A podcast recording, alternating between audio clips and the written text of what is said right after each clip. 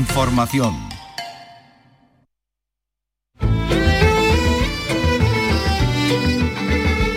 En RAI, Andalucía es cultura. Con Antonio Catón. Buenas tardes, la obra de Picasso, Dalí, Magritte o Maruja Mayo pasarán por el Museo Carmen Thyssen de Málaga este año. Muchas de estas piezas llegarán en abril a la muestra de la primera vanguardia realista española, pero antes en marzo llega el informalismo de Juana Francés, pionera de la abstracción. Por primera vez vamos a poder ver sus eh, obras en Andalucía. Además, para otoño llegarán algunas joyas del Museo de Bruselas, entre las que destaca al genial Magritte. Y en marzo llega a Granada el tango. Su festival de tango va a alcanzar la edición, edición número 34 este año. Carlos López, buenas tardes. Buenas tardes. Es el más antiguo del mundo después del de Montevideo. El festival comprende 17 espectáculos, tres bailes populares y cuatro clases de tango danza. Se celebra entre el 15 y el 20 de marzo. Estaremos pendientes, por supuesto, y lo contaremos. Pero hoy también rendimos homenaje a una mujer desconocida para casi todos, Mónica Gómez Salvador. Esta mujer de 58 años, profesora de lengua y literatura en el Instituto San Isidoro de Sevilla, que ha fallecido cuando esperaba un, trasplante de, de corazón, mostró a muchos de sus alumnos la luz de la literatura y por eso ellos le han dedicado un emotivo, un emotivo homenaje, una especie de altar. Vicky ha estado en el Instituto San Isidoro y se ha encontrado con esto. El director del centro dice que no va a leer el libro de condolencias hasta que no pasen unos días porque la emoción es hecha llorar si, se pone a leerlo. Aquí tenemos muestra de uno de esos mensajes que le dejan los alumnos y, y, los compañeros. Gracias por confiar en mí y hacer que valore la lectura y la literatura. El otro día soñé que entrabas por la puerta a clase. Todavía tengo que asimilarlo. Eras una persona particular y me da pena haberte conocido tan poco. Nunca olvidaré el día que en clase leímos Edipo Rey y nos reíamos todos juntos no te olvidaremos, Mónica. Después escucharemos al director del Instituto de Enseñanza Secundaria San Isidoro recordando a Mónica porque Mónica, desde luego, como ustedes acaban de comprobar, lo merece. Y hoy traemos libro, ensayo apasionante, Historia de los perdedores, de los neandertales a las víctimas de la globalización, de Luis Enrique Íñigo Fernández, que viene a presentarnos pues su propio autor, eh, desde los esclavos de Roma a los ancianos de nuestro tiempo, de los contrailustrados a los, a los herejes cristianos. No se lo pierdan y varias exposiciones fotográficas. Algeciras acoge una sobre National Geographic, un sorprendente recorrido por algunos de los espacios naturales más espectaculares de la Tierra.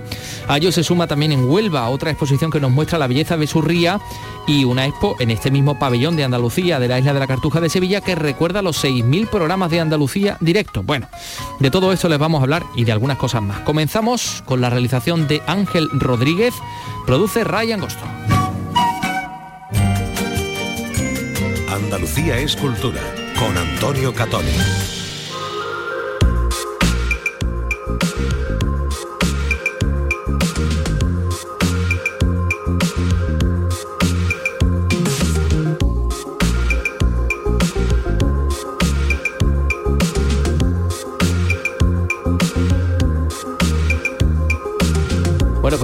Con la programación del Museo Carmen Thyssen en Málaga. Eh, ha presentado su programa expositivo para este año, para 2022, y en él destaca pues una antología de la pintora Juana Francés, los nuevos realismos españoles, los grandes maestros del arte belga. Todo esto son las exposiciones temporales unidas a, ya saben ustedes, una colección permanente que, es apabullante y que, y que es maravillosa. Damián Bernal, Málaga, cuéntanos. La Pinacoteca presenta un calendario de proyectos ambicioso, rico y diverso de producción propia que abarca una extensa cronología. Lourdes Moreno, directora artística. Es la primera vez que presentamos la programación completa, la programación expositiva completa eh, para un año en el Museo Carmen en Málaga. Y lo hacemos con mucha ilusión y con eh, aspectos y novedades que la hacen también eh, especialmente interesante. En abril destaca la gran apuesta con más de 80 obras de 50 autores, entre ellos Dalí, Miró o Picasso, como muestra de la primera vanguardia realista española. Las exposiciones temporales abren en marzo con el informalismo de Juana Francés, pionera de la abstracción y única mujer miembro y fundadora del grupo El Paso. Recala por primera vez en Andalucía. A partir de junio estarán en un mismo espacio los grabados de Solana junto a Cosío y Bores. El Thyssen malagueño se sumerge en otoño en el panorama creativo belga con más de 70 piezas procedentes del Museo de Bruselas de su colección con nombres como los de Paul del Box o René Magritte. Hombre, yo esta, Carlos, me la apuntaría ya. Pues sí. La de otoño, bueno, tenemos que esperar, esperar eh, bastantes meses para, poder disfrutarla, pero yo ya me la apunto. Esta de las 70 eh, piezas procedentes de la colección del Museo de, Bruselas. A mí Magritte me gusta mucho, yo sé que, es muy de tu ¿Qué obra, ¿qué obra, en concreto la que me, gusta? Esto no es una pipa. Sí. ¿Eh? ¿Y? Eh, no sé, ah. ¿hay alguna más? No, no, no, es que pensé que, ibas a atacarme de alguna manera. no, tú siempre, voy, siempre voy con, mi escudo. No, es que yo antes, eh, vamos a explicarle esto a los oyentes, yo he bromeado con Carlos en una especie... ¿Tú te imaginas que, tú hubiera hecho Magritte si hubiera estado aquí a lo mejor en Andalucía? A lo mejor hubiera hecho una obra que es... esto no es camas. Esto no es camas, ¿no? En, posible. En, francés, es posible, es posible. Bueno, pues apasionante. Eh, las temporadas del Thyssen. Y nosotros vamos vamos a hablar de otras historias, también de nuestro patrimonio y de la, y de la propia historia, porque verán, el barrio viejo de San Juan, de San Juan de Puerto Rico amanecido este lunes pues lleno de policía mm, porque mm, en fin han derribado la estatua del conquistador español Juan Ponce de León ubicada junto a la estatua de Cristóbal Colón en una zona del viejo San Juan mm, de hecho la han derribado, la han partido en dos, ¿no? Un acto de vandalismo durante la madrugada del pasado lunes por cierto, horas antes de que el rey de España, Felipe VI, llegase a la ciudad de, San Juan, donde va a permanecer hasta el miércoles en un, en un viaje en el que además va a celebrar los 500 años de la fundación de la, de la ciudad de San Juan. Bueno, pues el alcalde de, este, de esta ciudad, la capital del Estado Libre Asociado de Puerto Rico, pues em, dice que, ha lamentado el suceso, evidentemente, dice que se va a montar fácilmente, que no ha sido eh, destrozada hasta tal punto de que no se pueda arreglar en, cuestión de, poco tiempo. Y bueno, pues eh, fíjense que esto lo ha reivindicado el grupo Fuerzas Libertarias de Boriquén. A ver, eh, que han hecho han puesto un mensaje en su red social que dice, ante la supuesta visita del rey de España, Felipe VI, a Puerto Rico y la escalada de invasores gringos apoderándose de nuestras tierras, queremos enviar un mensaje claro. Ni reyes ni gringos invasores. Boriquén es nuestro. Juan Poce de León, quien fuera el primer gobernador impuesto por la tiranía de España hace más de 500 años, representa lo peor. Un poquito, un poquito tarde, ¿no? habría que preguntarle, bueno, es que tan absurdo porque es que lo han escrito en español, es que no, lo han escrito en la lengua taína. Mm, Tendrían eh, que mirarse un poquito al espejo. Pues sí, ¿no? Y verse, ¿no? Y verse a ver si... Porque somos una mezcla, ¿no? Y ellos más, ¿no? Sí, en América, afortunadamente, claro. Ya lo decía tu admirado eh, ¿cómo se llamaba? El, cantante de, 440, el dominicano. Sí. Juan Luis Guerra, hombre, somos un agujero en medio del mar y del, cielo 500 años después. Sí, sí, sí.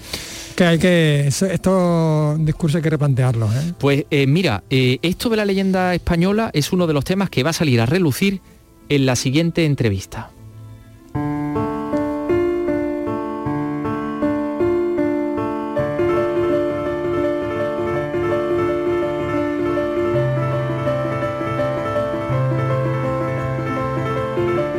Tenemos entre nuestras manos el libro Historia de los perdedores de los neandertales a las víctimas de la globalización, Luis Enrique Íñigo Fernández, publicado por Espasa. Bueno, pues ya saben que la historia la escriben los vencedores y de ahí el intento del autor por enseñarnos esta otra cara de eso que llamamos la historia. De los esclavos de la antigua Roma a los ancianos de nuestro tiempo, desde los pecheros castellanos que libraron las batallas en Europa para defender los territorios eh, de los Austrias, por ejemplo, a los, a los templarios del pueblo judío, a los homosexuales y las mujeres, de los contrailustrados a los herejes cristianos. Todo esto está aquí en este libro. Luis Enrique Íñigo Fernández. ¿Qué tal? Muy buenas tardes. Hola, muy buenas tardes. Gracias por estar con nosotros. Yo creo que es un magnífico punto de partida y fíjese que estamos hablando, está usted hablando con la Radio Pública de Andalucía. Si arrancamos como usted mismo ha hecho en este libro con este Andaluces de Jaén, aceituneros altivos, decidme en el alma quién amamantó los olivos, vuestra sangre, vuestra vida, no la del explotador, que se enriqueció en la herida generosa del sudor.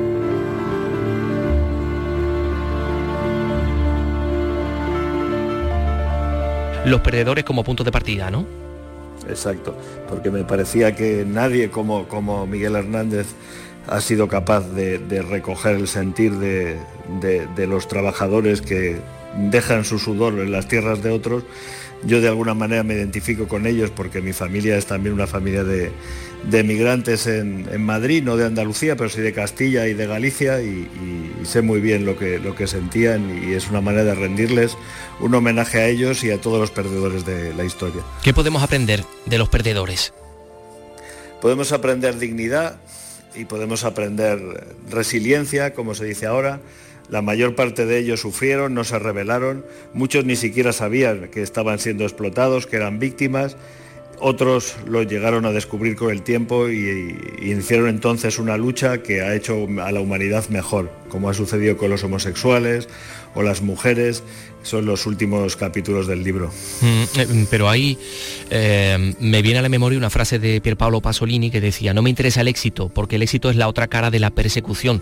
Hay muchos de estos perdedores que en un momento determinado de la historia se les dio la vuelta y estuvieron en lugares de, privilegio o de, una posición más o menos cercana al poder también. Sí, eh, es cierto eh, en un doble sentido. Desde el punto de vista de la escritura de la historia misma, los eh, perdedores a veces han logrado reescribir la historia y de hecho son ejemplos frecuentes los que podemos encontrar ahora, desde los republicanos españoles a los indígenas americanos y, otras veces se adaptaron tan bien que incluso encontraron abrigo al calor del poder. El buen ejemplo de eso son los, judíos o los conversos que llegaron a, desempeñar puestos importantes en las cortes de, los reyes eh, y de alguna manera pues eh, traicionaron eh, a, su, a, su, pueblo. Porque esto de ser perdedores en ocasiones también es habilitante, ¿no? da la posibilidad a la gente que ha sido perseguida de desarrollar una serie de, de herramientas que les ha permitido, bueno, pues salir adelante. Sí, los judíos son quizá el mejor ejemplo de, ellos, porque eh, las continuas persecuciones, lejos de, debilitar su identidad, la fortalecieron, eh, les enseñaron a crear comunidades cohesionadas, más igualitarias, donde incluso la mujer disponía de una posición, eh, desde luego, muy superior, mucho más favorable que la que tenía en las comunidades cristianas y además desarrollaron eh, herramientas de financieras y de crédito que, les colocaron como el, grupo dominante en las finanzas europeas hasta por lo menos el siglo XII-XIII cuando los propios cristianos empezaron a, adoptar esas nuevas herramientas financieras, a construir compañías y eso fue una desgracia para los judíos porque dejaron de ser tan importantes para los reyes como lo habían sido antes. Me voy a la página 25 para leer Hubo que esperar aún un poco más para que la información obtenida de un sinfín de restos desenterrados en decenas de yacimientos de Europa y Asia, el desarrollo de los programas de diseño por ordenador y el avance de las innovadoras técnicas de dermoplastia no ofreciera una imagen ajustada de los neandertales. Una imagen por lo demás que da la razón a quienes, como hicieron en 1957 William Strauss y Alexander Cave, se muestran convencidos de que, bien aseado, afeitado y vestido con ropa moderna, un neandertal apenas llamaría la atención de los viajeros en el metro de Nueva York. Bueno, y esto que hemos descubierto que los neandertales mostrados como salvajes, pues al final, como digo, hemos descubierto que hasta parte de ellos está hoy dentro de nosotros. Sí, es muy curioso. Es quizá, eh, a ese capítulo lo, incluí porque me enternece mucho también la, imagen del neandertal. Es quizá un ejemplo de maltrato sistemático. Es decir, primero se extinguieron, no por, no, hoy sabemos que no fue Homo sapiens quien los extinguió, que se habrían extinguido de todas maneras, pero luego se los maltrató sistemáticamente durante más de, más de un siglo, eh, a través de las imágenes que de ellos se daban, las litografías o las pinturas, después en las descripciones eh, de los primeros investigadores que los reflejaban como seres simiescos, mm, salvajes, brutales, que no eran capaces de albergar la más mínima humanidad e incluso en tiempos recientes como una especie atávica incapaz de adaptarse que estaba condenada a desaparecer frente a Homo sapiens que era pues como escribiría Arzuaga en los años 90 la especie elegida. Y creo que, y luego eh, recientemente se les ha hecho, se les ha hecho justicia y a tal punto se les ha hecho justicia que hemos tenido que reconocer que llevamos parte de sus genes en nosotros mismos. Y desde luego eran tan humanos como nosotros, es más que evidente. A veces hay un punto de inflexión en esto de, de los perdedores y, fíjese, hablo de las de las herejías cristianas, elegir contracorriente los herejes cristianos en otro capítulo, en la página 91. Las herejías no eran tan solo fruto de la discrepancia con el contenido de la doctrina oficial de la Iglesia, sino, al menos a partir del siglo IV, reacciones contra la nefanda coyunda entre sus jerarcas y los del imperio, en beneficio mutuo y con olvido de las necesidades de los fieles, especialmente los más humildes. ¿no? Las herejías en realidad escondían el secreto de los marginados supongo incluso que hasta Francisco de Asís se, se salvaría por los pelos, ¿no? De ser, de ser un hereje, ¿no? ¿Qué es lo que tiene que pasar para que una herejía se convierta o la iglesia asuma una herejía como parte de su canon, ¿no? Bueno, franciscanos y dominicos fueron precisamente una respuesta mm, inteligente de la, de la Iglesia frente a herejías como los cátaros o otras que tenían una base social muy evidente. Y es que desde el siglo IV, desde que el cristianismo se convierte en religión oficial del imperio, los obispos forman parte de la jerarquía imperial y son pues eh, eh, honestiores o son, bueno, digamos, clases dirigentes, mientras que eh, la mayor parte del pueblo cristiano, que es humilde, como la mayor parte del pueblo romano en general, pues se siente traicionado. Si a eso sumamos que realmente la teología cristiana era complicadísima y la opción que se había abrazado como ortodoxa no dejaba de ser una más, porque la Biblia eh, eh, admite muchas lecturas, pues la combinación de ambas cosas estaba servida. Eh, realmente la idea de franciscanos y dominicos pues no duró mucho, realmente, aunque siguieron existiendo, la Iglesia tardó poco en apostar por medios más contundentes para acabar con los herejes, como fue la, Inquisición sino eh, seguimos este camino que, ya hemos arrancado con la herejía y nos centramos también en otro capítulo que es uno de los últimos, el de el armario de la discordia de los homosexuales. Eh, nos cuenta que la iglesia naciente, los primeros siglos de la iglesia, prestaron poca atención al asunto de la homosexualidad. Los primeros concilios se preocuparon de cuestiones teológicas más que morales, pues su objetivo era fijar el canon de la fe antes de que sobreviniera una desintegración irreversible de esa unidad de creencias de, de los primeros cristianos. Hay otro punto en una página después en la que habla de Pedro Damián, un ascético cardenal, Em, que bueno, pues condenaba la homosexualidad y que pidió al Papa la expulsión de los monjes sodomistas, al, Papa León IX, que le respondió que la iglesia se quedaría sin clérigos si, expulsara a los, a, los, monjes sodomitas, ¿no? Como habla, ¿no? Es, es, muy interesante el capítulo de la homosexualidad y comprobar cómo ha existido evidentemente este fenómeno a lo largo de la historia y cómo realmente tampoco el cristianismo en sus primeros siglos era tan contrario a a esta realidad, ¿no? Sí, así es. Y lo mismo sucede con otros aspectos como, como los judíos, las brujas o, incluso las mujeres. Es decir, al principio, durante los primeros mil años, el cristianismo, a pesar de que eh, está ya imbricado, digamos, en la estructura del poder de las clases dominantes, no se ha convertido todavía en una institución cerrada que eh, se orienta decididamente al ejercicio del poder y mm, se muestra mucho más tolerante de lo que podemos pensar. La intolerancia llega después. Entonces, eh, la visión de la homosexualidad que tiene la Iglesia, pues bueno, aunque no la ah, equipara a la heterosexualidad como opción moralmente aceptable, pero la tolera y la tolera porque es realista, porque se da cuenta de que, bueno, si, no es porque se hace la vista gorda con las prácticas eh, eh, homosexuales en los conventos, en los monasterios, pues se quedarían vacíos realmente. Es decir, esa frase del Papa es que es muy elocuente. Sin embargo, luego, a partir del concilio laterano tercero, es cuando realmente empieza a, perseguir la homosexualidad. No porque a nivel teórico la hubiera aceptado, como digo, porque hay eh, frases de San Pablo que son demoledoras frente a los, a los homosexuales, pero ahí se quedaron, ¿no? Eh, muy interesante, por cierto, sobre eso habla también en el capítulo de los templarios, porque una de las razones supuestamente esgrimidas por el poder, por los reyes para mm, medievales, para acabar con los templarios, era mm, e, este tipo de relaciones que existían en los templarios y en cualquier otro eh, ámbito eclesiástico, cualquier otra congregación u orden que, de, de su tiempo, ¿no?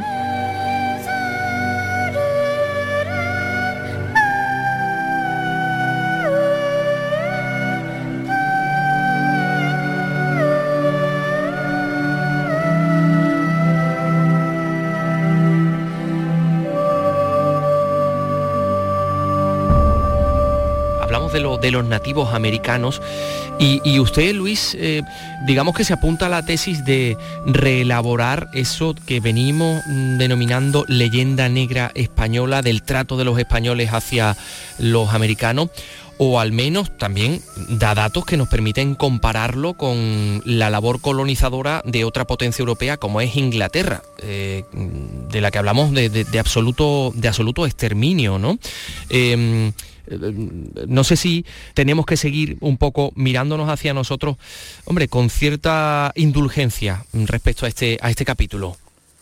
Bueno, la, idea que en general tiene el libro es el equilibrio, es decir, no trata tampoco de reivindicar absolutamente a los perdedores, sino de escuchar su voz y trazar o reescribir la historia teniendo en cuenta las dos voces, la del ganador y la del perdedor, que creo que es la obligación del historiador, ser neutral, ser objetivo. En algún caso eso significará eh, pues, eh, dar a unos y quitar a otros, pero siempre en aras de la verdad. El tema del imperio español es muy controvertido porque, curiosamente, en el momento actual parece que tratan de que nos volvamos a creer la leyenda negra. Eh, la leyenda negra fue el primer ejemplo de guerra ideológica de la historia, realmente, equivalente al que se produjo luego entre Estados Unidos y la Unión Soviética con la, Guerra Fría, eh, porque fue el invento de Inglaterra y Holanda para desacreditar a España. Y lo curioso es que los que más se han creído la leyenda negra han sido los propios españoles después. ¿no? Es evidente que eh, los conquistadores no iban allí a, actuar como una ONG, diríamos hoy en día.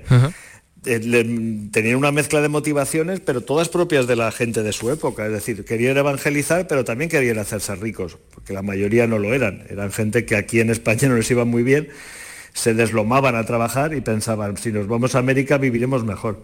Entonces descubrieron que allí, mm, pues la única manera de vivir mejor era explotar a los indios. La corona intentó proteger a los indios desde el primer momento.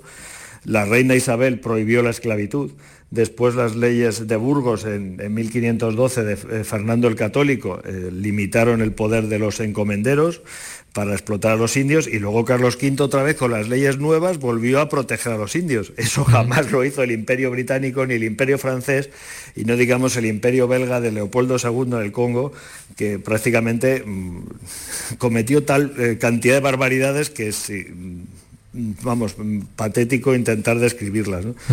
Entonces, el imperio británico fue completamente distinto, es decir, el imperio español se regía por principios, eh, digamos, de una ideología heredada de la Edad Media y el imperio británico era capitalismo desaforado, con lo cual no reconocía ningún principio moral. Los colonos llegaron allí, eh, implantaron una copia de la sociedad europea, cosa que no hizo España. España eh, pues facilitó la hibridación cultural, el mestizaje desde el principio, y después, cuando se acabaron las tierras, pues simplemente eh, aplicaron un genocidio masivo de los indios sin ningún tipo de reparo, sin que nadie levantara la voz y desde luego sin que la corona tratara de protegerlos. Y esto lo dice un hispanista tan reputado como John Eliot, que es famoso por un estudio comparado entre ambos imperios precisamente que publicó hace unos años. Em, eh, escuché hace ya un tiempo decir a Adolfo Domínguez, que además de diseñador, pues es un hombre muy, muy leído y, escribe que los españoles o los pueblos que hablamos español estamos en el lado equivocado de la historia. Eh, ¿Qué piensa usted al respecto? Eso daría para otro libro entero, ¿eh? Pues yo creo que si eh, un país del mundo eh, tuviera la historia que tenemos nosotros, hubiera sido capaz de llevar, siendo como era Castilla un país pobre, con 5 millones de habitantes, llevar su lengua y su cultura a todo un mundo, que esa lengua y esa cultura se mantengan eh, cinco siglos después, tenemos un idioma que hablan 500 millones de personas, que es el segundo idioma del mundo, por delante del inglés como lengua nativa. Eh, y, eso está ahí. Es decir, desde luego hay que ser críticos, sí, con el pasado hay que ser siempre críticos, pero tampoco hay que ser tonto.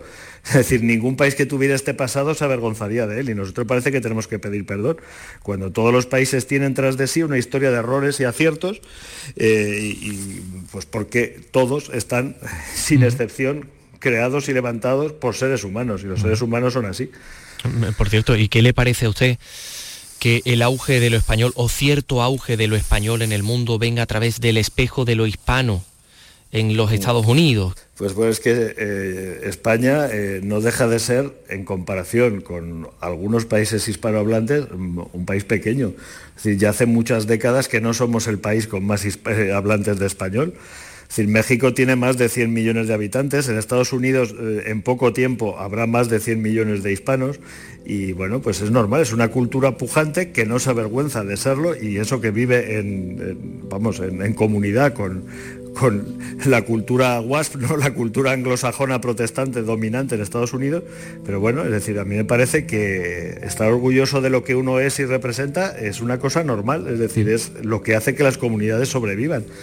Y eso no significa despreciar a los demás, ni significa tampoco eh, no aceptar las críticas. Lo que tampoco podemos hacer es ser autodestructivos, creo yo, ¿no? Bueno, pues eh, esto y mucho más pueden ustedes encontrar en Historia de los Perdedores, de los neandertales a las víctimas de la globalización, evitado por Espasa, de Luis Enrique Íñigo, Íñigo Fernández. Eh, ya les digo que hay muchos capítulos de los que hablar, descubrirán ustedes a un perdedor que tenía otra cara como vencedor, o al revés, un vencedor que tenía cara de perdedor, como es el eh, rey o el emperador romano Carlos I de España y V de, Alemania. Descubrirán ustedes la historia del pueblo judío, eh, tantas otras cosas, la de los pecheros castellanos, por ejemplo, en este libro fascinante cuyo autor es Luis eh, Íñigo Fernández. Señor Íñigo, muchísimas gracias por estar con nosotros. Enhorabuena.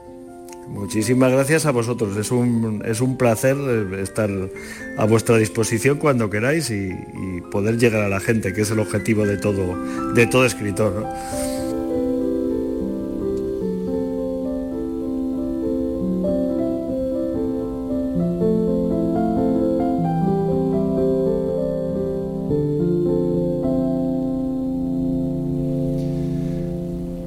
Bueno, eh, estábamos comentando aquí con Carlos eh, López que estabas muy atento a la entrevista sobre la leyenda negra. Por cierto, que nos, ha llegado, acusamos recibo también de un mensaje de, un oyente nuestro, de Eduardo Robles, que, eh, que decía que estaba, muy harto de la leyenda negra. Lo decía de otra, de otra manera. Sí, con otra expresión. Con otra expresión. Mm, callejera, podemos decir. directa también incluso. Mm, también underground, ¿no? Un poco underground. Bueno, underground, sí, underground. Tú no, incluso vampiresado, como diría Ángel mm. Rodríguez. Tú, esto de hacer una relectura eh, Hombre, me parece, de la historia. Me parece que hacer una relectura con los códigos actuales del pasado, pues me parece que no tiene sentido. Que no ha lugar. no ha lugar, no tiene mm. sentido. Es decir, ya. Se hicieron cosas mal, evidentemente, como se hace ahora. Hay que hay que decirlo claramente, que decir, tampoco es que seamos, o que, la cultura hispana sea mejor que la cultura anglosajona, no hay culturas mejores ni peores, ¿no? Igual hay que borrar, pues sí, el, este código, este discurso de, vencedores, de conquistadores y de conquistados. Más quizás el encuentro. Pero, sí es cierto que hay culturas que fueron más respetuosas con las culturas de los demás. Sí, ¿eh? hay culturas que fueron más... el ejemplo eh, anglosajón. Sí, más, respetuosas porque eh, yo creo que se, que se seguía, eso lo tenemos, lo mantenemos creo en todo el Mediterráneo, ¿no? Mm. Se seguía el ejemplo de, de, Roma, ¿no? De romanizar a los pueblos, es decir, de, de asimilarlos, ¿no? Es que Carlos es, una lumbrera. Yo, yo creo que deberías tener una columna diaria. ¿Sí? sí, porque sí, porque Exactamente, yo casi que podemos hacer un spin-off de Andalucía Escultura. Carlos Escultura. Carlos Escultura. Directamente. ¿Es cultura o es cultura? es un chico cultural, es un chico cultural. Gracias, querido Carlos. Bueno, enseguida vamos a estar hablando del Festival de Tango de Granada. Son las 3 y 28. Andalucía es cultura. Con Antonio Catoni. De lunes a viernes a las 4 de la tarde tienes una cita con el flamenco. Los conciertos y festivales, los recitales, los homenajes, las citas imprescindibles de este arte genuino de nuestra tierra. La mejor selección de nuestra fonoteca. Portal Flamenco. De lunes a viernes, desde las 4 de la tarde, con Manuel Curao. RAI, Radio Andalucía Información. Andalucía es cultura, con Antonio Catoni.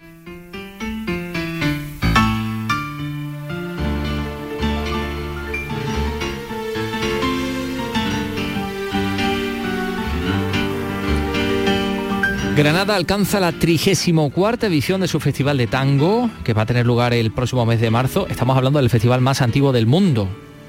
por encima del de de Montevideo. Montevideo. A mí me sorprende que no haya festival de tango en Buenos Aires, que es la cuna, ¿no? Del tango. Está, bueno, bueno, uh, uh, es que los uruguayos tienen ahí, oh, ¿eh? porque nos estamos metiendo en aguas procedencias. Sí, sí, sí, sí. Yo no me metería ahí, no me metería en el jardín. Bueno, en cualquier caso sí sabemos, sabemos que el segundo festival del mundo de, en antigüedad es el de Granada y eso, bueno, mira, eso nos lo va a contar nuestra compañera, nuestra querida compañera, permíteme que introduzca este adjetivo, Encarna Maldonado. Adelante.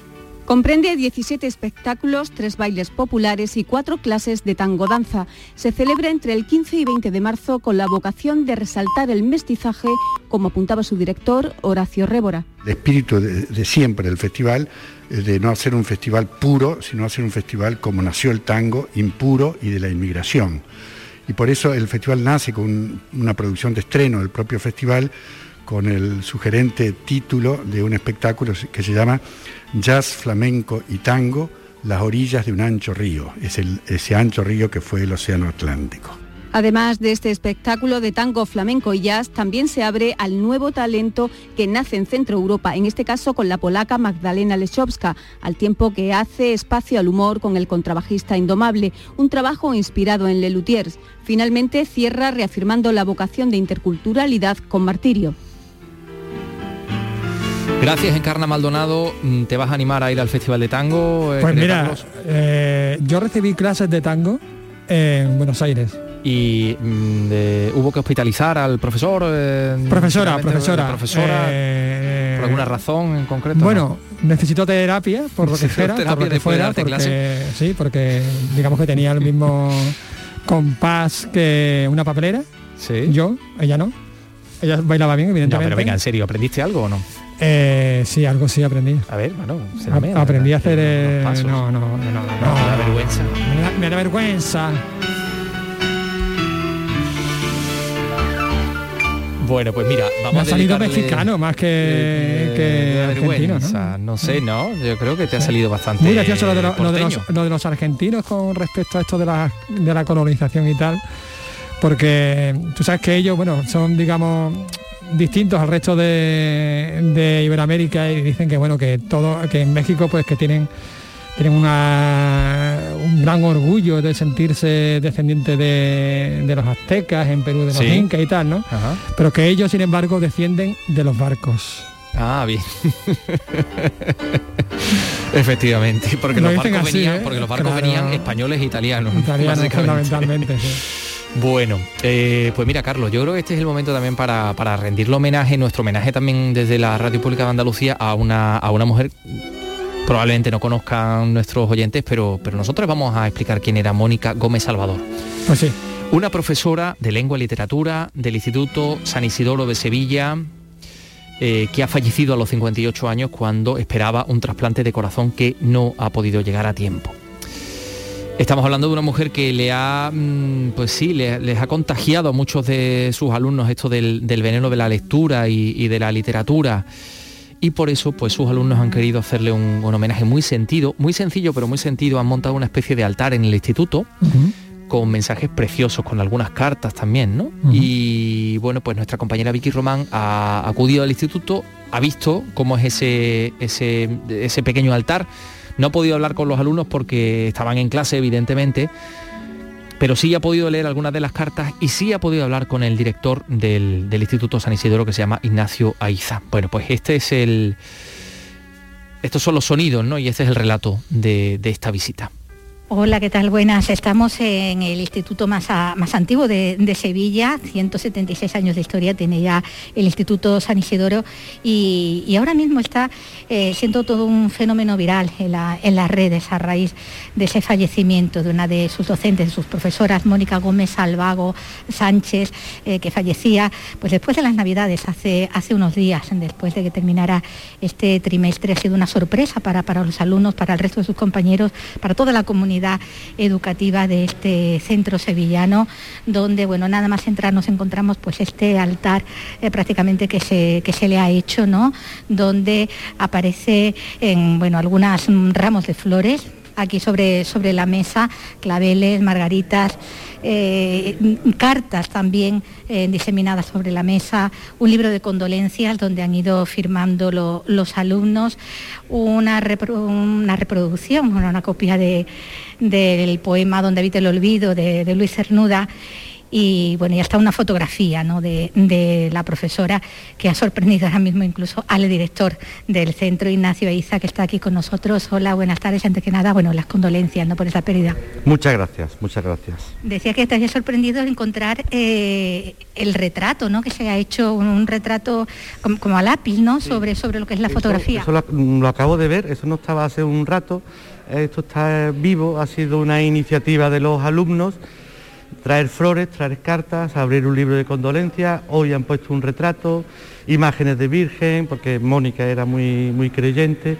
y la verdad que ha sido un golpe durísimo.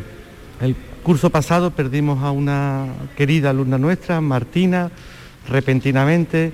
El 24 de diciembre perdimos a otro gran profesor de nuestro claustro, a don José eh, Contreras Ibáñez y ahora repentinamente pues el 18 de enero hemos perdido a Mónica Gómez Salvago. Ha sido un golpe, la verdad, eso unido también al ambiente que hay ahora social en general con la epidemia de COVID, está haciendo unos días amargos para toda la comunidad. Sí pero de, una forma totalmente improvisada y saliendo del corazón, eh, pues ha, tenido esta respuesta, ¿no? esta pérdida, porque se la ha querido recordar. Ha dejado mucha huella, 12 años llevaba como docente aquí en el centro, pero mm, por lo que vemos ha sido importante ¿no? su, paso por aquí. Es que era, tanto José era un profesor excepcional, él daba clases en el bachillerato de adultos, como Mónica, para los dos profesores eran dos profesores excelentes ya veteranos en, nuestro trabajo, que es dar clases, muy queridos por, los, por los alumnos. Y la pérdida de Mónica es que Mónica era muy especial para los alumnos, era una mujer muy, muy cariñosa. Y como daba literatura, pues enseñaba a, escribir y a, amar la literatura, pues ahora estas cartas, la verdad, que dan testimonio de, su trabajo como profesora de literatura como profesora, como decimos, de lengua y de, literatura, alumnos de, eh, bueno, de secundaria. Hay aquí algunos testimonios de ellos mismos, como decimos, están en, el libro de condolencias, que luego lo, voy a ojear, pero bueno, llama mucho la atención y es de lo que más se está reproduciendo, no repitiendo eh, estos días esa carta, por ejemplo, de un alumno repetidor de tercero de eso, ¿no? Eh, que bueno, que le agradecí muy especialmente, ¿no? El trabajo que había realizado con él, ¿no? Sí, porque le, estimuló a, amar el saber. Él dice que tenía los estudios abandonados, que había repetido y que fue Mónica la que le socó para adelante y, dice en la carta, eh, ahora de nuevo tengo ilusión eh, por venir a clase y, venir al instituto. Y acaba muy emotivamente porque dice, eh, siento mucho la pérdida y hermosamente, ojalá todo fuese de otra manera dice al comienzo, no, no sé cómo empezar esta carta, ni quién la va a leer, pero bueno, que le había gustado que, hubiera sido ella, ¿no? que hubiera sido Mónica. Dice, soy un chico repetidor de dos cursos, ahora estoy en tercero, nunca he sido muy estudioso y siempre he estado desganado en ese sentido, pero este curso Mónica ha conseguido lo que ningún profesor, que este trimestre no me haya quedado ninguna asignatura. Aparte he recuperado el interés por el instituto gracias a sus clases. Mónica era para mí, lo sigue siendo, una persona magnífica, no solo una profesora, llegó a establecer relaciones con los alumnos que hacían que tuviese ganas de ir a clase. Mónica me ha comprendido y ayudado como nadie lo ha hecho nunca y finalizaba como decías antes, ¿no? Siento mucho la pérdida y ojalá todo fuera de otra manera, ¿no? Es lo que, claro, Hay que tener en cuenta que para muchos alumnos ha sido el primer golpe, el primer encuentro que han tenido con la muerte. Y claro, pues eso lo, lo, sienten ellos como pues primer golpe de la muerte y para ellos está siendo la verdad difícil. Y para todo el claustro, perder a dos grandes profesores como era don José Contreras y doña Mónica Gómez Salvago, la verdad que les vamos a echar a ambos de menos. Le otro aquí otro, otro testimonio también. Gracias por llenar nuestras ignorantes mentes de cultura y de transmitirnos la pasión ardiente por la literatura eterna, como los clásicos que amamos. Tu nombre perdurará en nosotros. De luego, muestra de ello es todo esto, ¿no? Que se ha, que se ha montado, ¿no? alrededor. Y además absolutamente improvisado. O sea, han sido ellos me pidieron permiso para poner flores, yo dije, vale, poner las flores en la entrada y entre ellos se han movilizado y ya las cartas fue idea suya, el libro de condolencias también. La verdad que está siendo muy emocionante.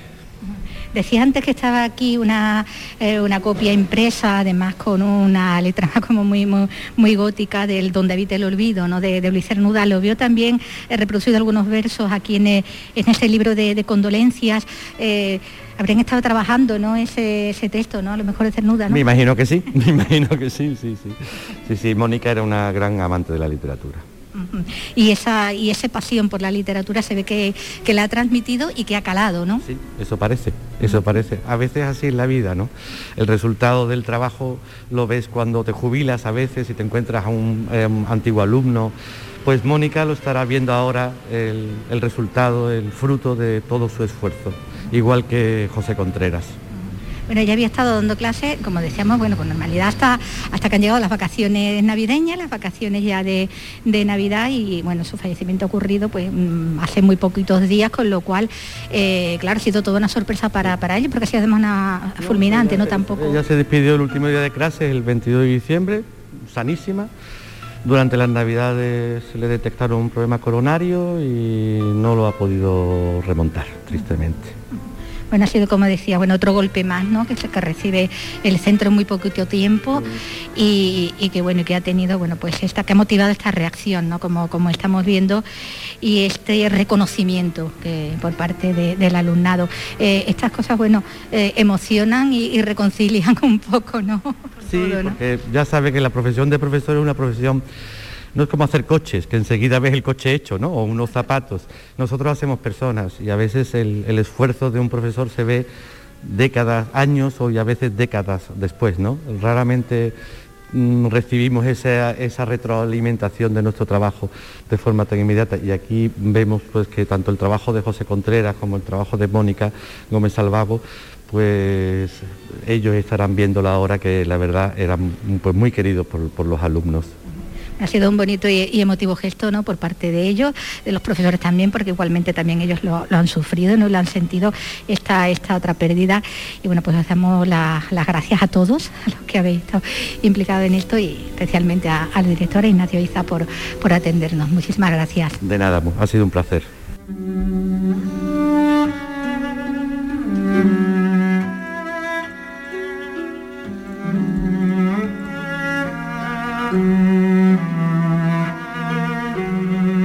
Razón tenía el, director. Los profesores no, hacen coches, hacen, hacen personas, pero es que además Mónica, corregimos el apellido Mónica Gómez Salvago, pues le ha entregado a esos chicos lo mejor que tenemos las personas, que es la cultura, que es realmente lo que nos distingue como, seres humanos. Así que es algo... Un camino, sí, es la huella que, nos dejan, ¿no? Algunos profesores. Hmm. Pues seguramente que va a mantenerse en la memoria de estos, de estos chicos por siempre. A ver, vamos con, otras cosas. Vamos a hablar de, eh, un libro, pero eh, Carlos. Dímelo. Por cierto, ya que estás tú aquí, ya que estás tú aquí, te voy a enviar vas a ser mi enviado especial, eh, porque esta sede de Canal Sur Radio de Sevilla, este pabellón de, Andalucía, acoge ya una exposición, 6.000 programas de Andalucía Directo, una exposición callejera, 16 paneles con 45 fotografías que recogen la historia de este programa que lleva acompañándonos pues más de dos décadas y como está aquí en la planta baja, nosotros en la segunda y la exposición en la baja. En la baja, correcto, justo, justo la baja de nosotros. Venga, pues me voy a... Coge tu micro y acércate, a ver, a ver quién te encuentras por ahí.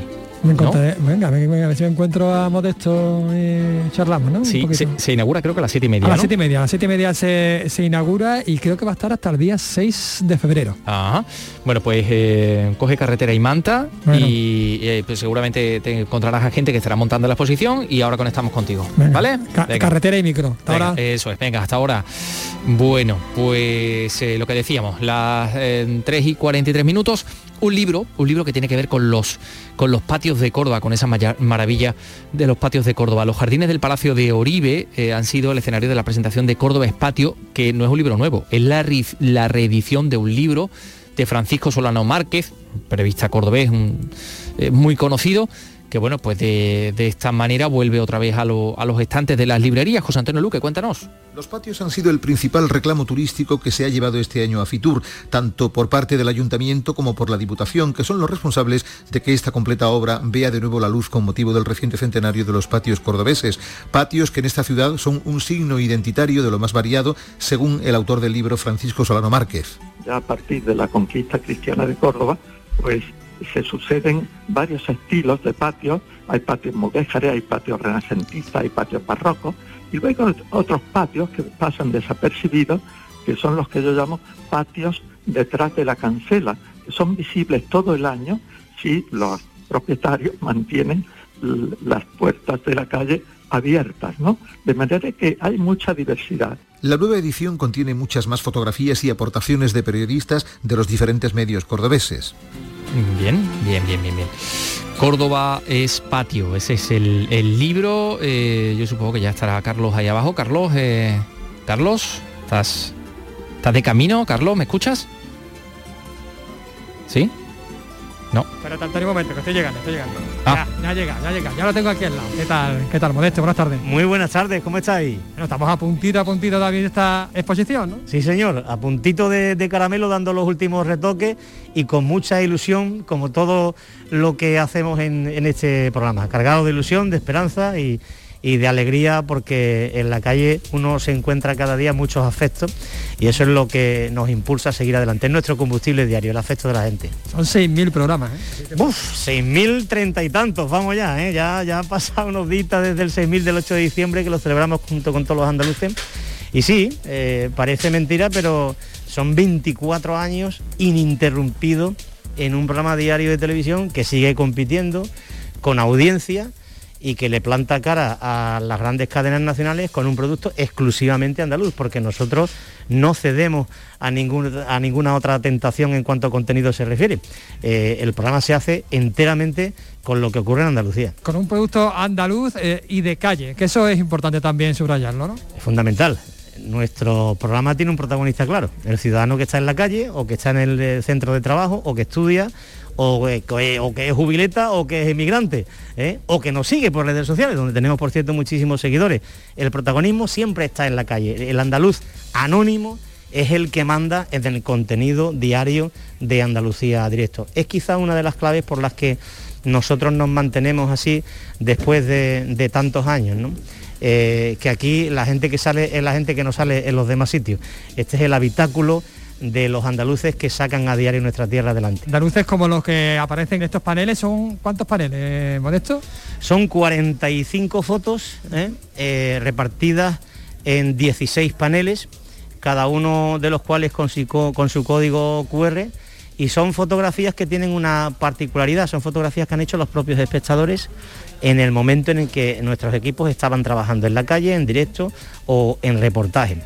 Algunas fotografías son también de los propios equipos que la han realizado sobre el terreno. De manera que esta exposición no es una exposición de fotografías artísticas ni periodísticas, es una exposición de fotografías de calle. No es una exposición de objetos, no es una exposición recopilatoria, que sería imposible, de 6.000 programas de televisión.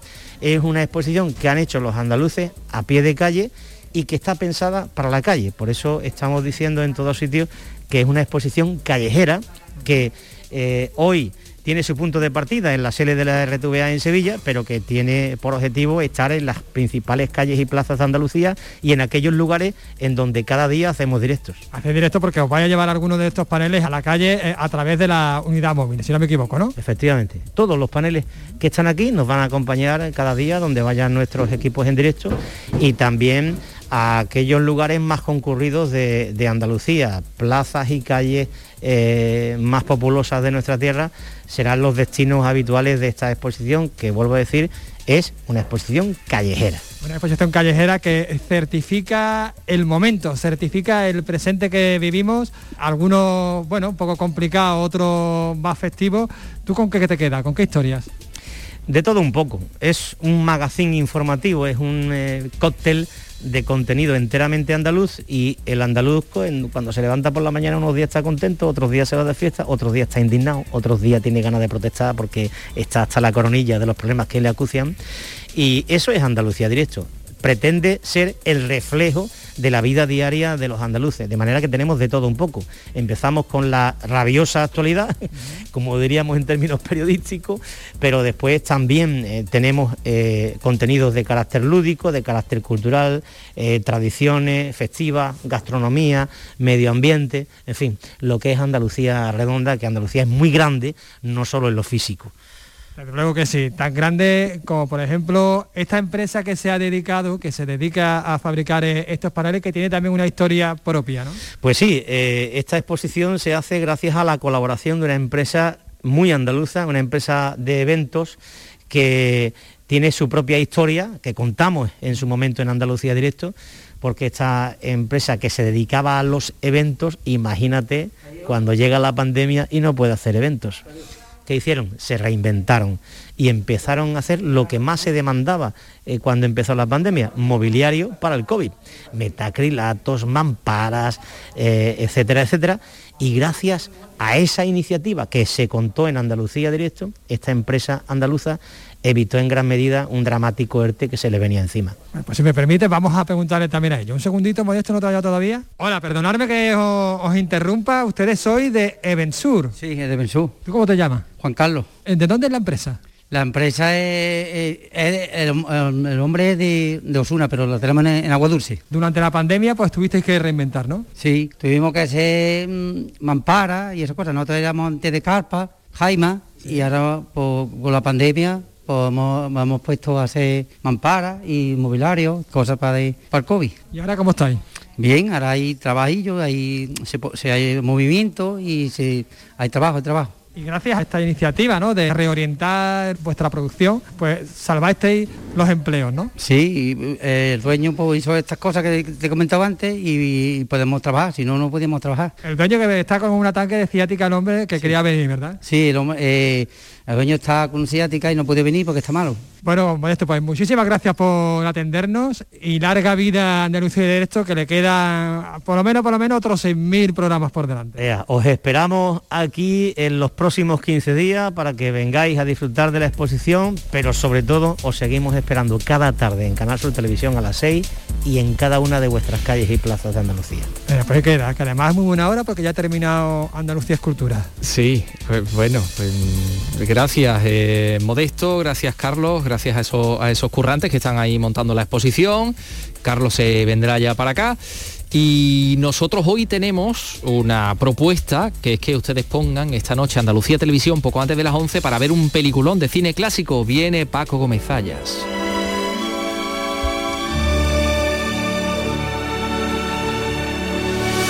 Para hablarnos de la película de esta noche que es Hermanas de Brian De Palma. Sisters. They were once one in body and perhaps one in mind. Danielle and Dominique, one loving, one hating. Bueno, esos son Daniel, están hablando en el tráiler de Daniel y Dominique, las esas hermanas mesas separadas al nacer en esta película de Brian de Palma, la que viene a hablarnos mm, Paco Gómez Sayas. Hola, ¿qué, ¿Qué tal? Bienvenido de nuevo. Un placer estar aquí con vosotros y con los oyentes y, hablando de cine además. Y hablando de esta película, Hermanas, Sisters, que, bueno, que nos recuerda a Gisco y eso no el, extraño estamos hablando de Brian de Palma, que siempre ha sido un reconocido admirador y seguidor, ¿no? Y imitador para muchos, ¿no? De, de, Alfred Hitchcock Sí, yo creo aquí, que... Bueno, aquí juega con psicosis, con la ventana indiscreta, con todo, ¿no? Esas son las dos grandes referencias, sí, porque efectivamente al principio hay un personaje que es testigo de un crimen, dejémoslo ahí, para no destripar mucho lo que pueda ocurrir, y luego además sí, porque efectivamente, y, claro, eso sería lo que recuerda a la ventana indiscreta, y lo que recuerda a psicosis es que efectivamente estamos ante un caso de desdoblamiento de la personalidad, Em, y yo creo que ya he contado demasiado. Ya ha contado mucho, bueno, venga, no, no, pero no importa, porque tampoco, ¿eh? Bueno, de aquí a esta, tarde, esta noche se le van a olvidar a los espectadores, pero lo que no se puede olvidar es de ver Hermanas, porque además se van a enfrentar efectivamente a una película de un director que después hizo... Bueno, después su estilo propio, ¿no? Evidentemente, ¿no? Sí, A mí me parece que películas como Obsesión, como Carlos, Doble como Cuerpo. Los Intocables de Elliot Ness, eh, como eh, Scarface, la, versión de Scarface. Y a mí últimamente de las que ha hecho a mí, por ejemplo, la, Dalia Negra, pues me parece una película muy, bien, muy, bien conseguida. Recuperando además ese, aire, ¿no? De ese clásico. Donde entro menos, pero tal vez porque el género me llama menos la atención o, me resulta más difícil, es en sus películas bélicas, en sus películas de guerra. Pero en las que tienen que ver con, con el suspense o con las películas de gángster o, los thrillers o la verdad que lo borda. Me parece, me parece un director magnífico. yo, mm, quiero recordar que Guillermo Cabrera Infante mm, aseguró que esa renovación que hubo en los años 70, lo que se llamó el nuevo Hollywood, que había empezado de alguna manera a finales de los 60, eh, tenía cinco grandes nombres y los cinco que él puso fue Coppola, que se había empezado bastante antes y él lo reconocía, dice esto lo metí aquí un poco pillado por los pelos. Eh, Steven Spielberg, George Lucas, eh, Martin Scorsese y, Brian de Palma. Que además fíjate que había donde escoger, porque está Paul Schrader, está Ridley Scott, eh, quien más empieza por esa época, William Friedkin, eh, Terence Malick, o sea, hay una generación que dio para pero, pero Guillermo Cabrera Infante dijo, no, no, son estos cinco. Y ahí metió a Brian, de mm. Palma, que como decimos, bueno, en sus mm. comienzos, verdad que es la primera película ya más de suspense, sí que recuerda mucho a Gisco, pero luego, como decía, mm. va definiendo lo que es su, su, estilo propio y, su sello, ¿no? También. Sí, los martes en Andalucía Televisión, a lo largo de este mes de enero... Los primeros trabajos. Exactamente, estos son los primeros éxitos de grandes cineastas que no quiere decir que sean exactamente las primeras películas. De hecho, Brian De Palma había empezado haciendo un cine muy minoritario y películas, mm, bueno, no, no porque tuvieran quizás una vocación minoritaria, sino porque estaban hechas en unas circunstancias y luego con unas cadenas de distribución que eso tenían unos circuitos muy limitados por cierto, películas en las que en casi todas estaba Robert De Niro, que, es muy curioso porque generalmente decimos que empieza a raíz del Padrino, segunda parte, y no, no, no. no, ya venía antes. como varios años antes había trabajado por lo menos con Brian De Palma en un par de ocasiones. Y esta fue la película que, sí que ya tuvo un éxito, que tuvo una buena distribución, que pudo salir al extranjero, yo me acuerdo aquí, llegó con retraso de unos cuantos años, pero llegó. y ya a partir de ahí vino El Fantasma del Paraíso, ya vinieron todas. Qué buena, El Fantasma del Paraíso que me gusta. Eh, bueno, Margot, Kidder, eh, Lois Lane de Superman, es aquí esa, esa protagonista, ¿no? Con ese problema... De, desdoblamiento, sí. Eh, bueno, que fíjate que luego sufrió la vida real bipolar, mm. trastornos por bipolaridad y bueno, mm. y estuvo bastante Claro, ella tiene que, que Porque no estuvo diagnosticada en su día, claro. Mm. E, ella, Margot eh, Kidder, tiene que interpretar a dos hermanas gemelas y entonces, claro, tiene que... ponerse los polos opuestos. Ponerse en personajes muy, muy, muy diferentes, contrapuestos. Eh, bueno, la verdad es que en fin, es que no, conviene hablar mucho. Lo que sí es verdad, Margot es de, ese tipo de actores o de actrices, en este caso, eh, que hacen como una buena salida, ah, eh, que además el éxito le acompaña, sobre todo cuando, luego llegó Superman con Lois Lane, que además dio para tres o cuatro, secuelas, secuelas y, y de pronto también desaparecen como llegaron.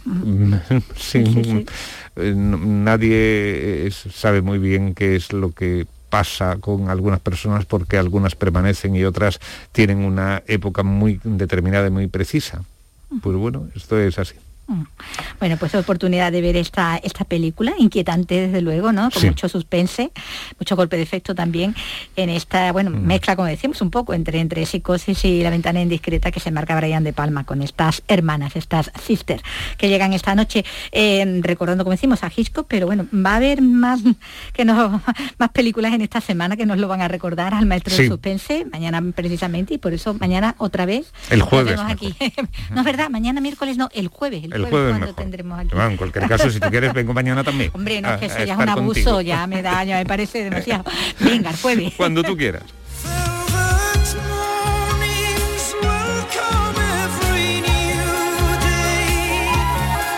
Gracias, eh, Paco Gómez Ayas, eh, qué, amable siempre. Eh, bueno, aquí está la voz de, de mis rusos que nos dejaba hace siete años.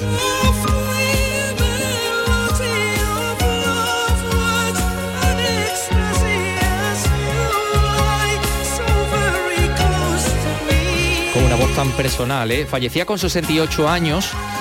Eh, él había nacido en Egipto, Artemios Ventorius Rusos, había nacido en Alejandría, Carlos, que ya estás aquí, ¿qué tal? Buenas. ¿qué tal? Y bueno, ya luego en Grecia estuvo tocando la trompeta en, varias bandas y luego llegó Aphrodite's eh, Child con Vangelis. Y pues después se lanzó a la, música en solitario en la década de los 70, los 80 con esas, esas túnicas tan kitsch las lentejuelas y toda esa parafernalia, ¿no? Un poco barroca. Mm. Qué evolución tuvo este hombre, ¿eh? Sí, sí, sí, era sí, un pincelito cuando era joven. Mira, esta es una de sus más conocidos temas, este Velvet Morning, Mañana de terciopelo. Es la, la canción de referencia de Don Ángel. Mira, mira cómo baila, mira.